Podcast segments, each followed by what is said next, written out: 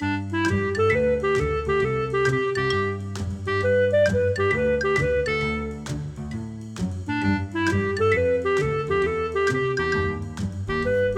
你好，我是培佑，欢迎你来到培佑的阅读笔记。每一集我会用五分钟左右的时间和你分享一本书的一个重点，让你轻松学习，持续进步。这一集我们要分享的书籍是《瞄过一眼就忘不了的世界史——商业篇》。好。那我先来朗读一段我记录在笔记本中的重点。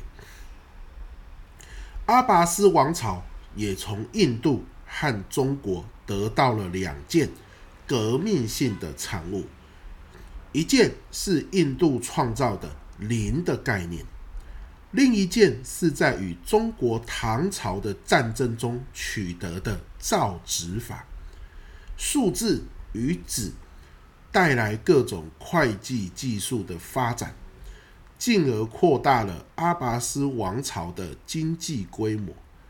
权威性的观点认为，簿记、汇票、支票等沿用至现代的种种会计技术，都源自于阿拔斯王朝。出处：瞄过一眼就忘不了的世界史商业篇。好我会记录这一段重点哦，主要是专注在纸这件事情上面，因为我不得不再次和您强调，纸啊是提升大脑潜力的超好用工具，也是最被忽略的工具，因为纸随处可见嘛。很多人哦，那个纸其实也没写什么东西，只是看到纸在那边啊，有一点脏了，就给它揉一揉丢掉了，他都忽略了。哦，纸啊是提升大脑潜力的超好用工具啊！这句话太重要了，让我又再讲了一次。好，有一句话是这样子说的嘛：纸加上笔等于大脑最强的外接硬碟。你看，刚刚那个笔记本就讲过了，因为纸张的传入，扩大了一个王朝的经济规模。还发明了那么多的会计技术，这些都和纸啊解放了大脑潜力脱不了关系。你比如说，你就你在大脑里面，你想象有一百个数字，然后你要给它加减乘除，连续一百个数字哦，哇！你光想可能想到第二十个、第三十个数字，好，算你很厉害。想到第三十个数字，你可能大脑就开始混乱了嘛，开始觉得很累了嘛。可是你把这一百个数字依序的，好，加减乘除，依序的写在纸上，这样子加跟减，你大脑一点都不累，而且很清楚，对不对？就在纸上，你可以看得出来这整个加减乘除的过程。难怪阿拔斯王朝得到了造纸术之后，哇，他的会计技术可以显著提升，甚至成为全世界很多会计技术的这个发源地。好，所以。纸非常好用，那这个运用在我们的生活中哦，我也常常讲，有些时候当你要想一件事情的时候，好，你不要只是在大脑中想说，让我想一想。如果这件事情牵扯到的要素很多，然后呢，这件事情背景又很复杂，我个人建议你元素只要超过三个，你我就觉得哈，你拿一张纸跟一支笔。把你想到什么就先写下来，哎，边想边写，边想边写，乱一点也没关系，因为你东想一个西想一个嘛，乱一点也没关系。哦，写写写写写，然后会怎么样？然后哦，等你都想完了，大脑没东西可以想了，你就看着那一张纸，然后给它连连看，连连看，连连看，哎，你就会蹦出很多不一样的火花。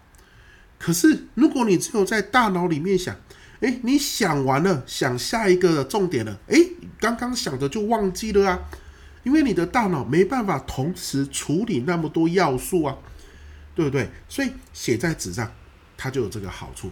你想过一轮都写下来之后，再看着这张纸，哎，又有一个新的想法跑出来。要不然怎么会说纸加上笔是大脑最强的外接硬碟呢，对不对？好，常常我们在教学上课的时候，假设您是老师，我们上到一个段落，我都会请同学想一想。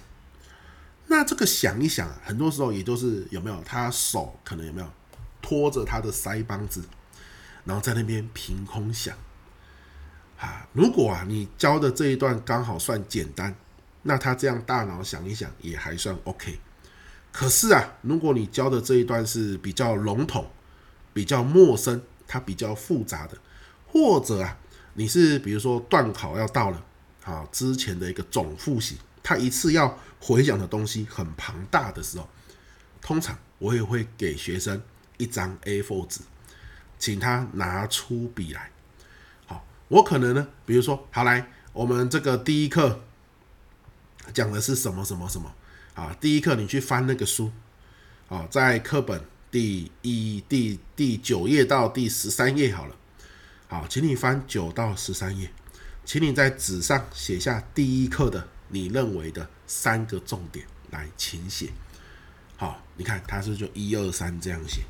写完之后呢，诶，请他去跟其他同学交流，因为其他同学写的三点可能跟他写的有一点点不一样吧。交流完之后又可以补充上去，你看是不是很不错？那如果你就在脑中想，可能想完就忘记了，请他去跟同学交流，他可能就讲的七七八八、哩哩啦啦。哎，那这样就很可惜，好，所以纸跟笔在各种不同的情境下都非常的好用啊。算数学的时候，自己思考一个复杂问题的时候，教学时帮助学生回顾重点的时候，帮助学生思考的时候，都不要忘记纸加上笔，这个随手可得、成本低廉，但是效果强大的。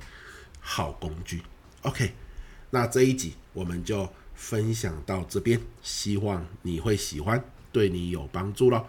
我是培佑，我们下一集见，拜拜。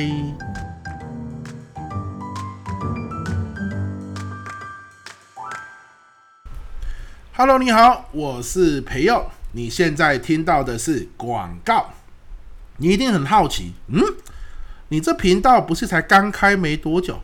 怎么就已经有厂商给你下广告了？哎，你想对了啊！的确还没有厂商给我下广告。这一集下广告的厂商是谁呢？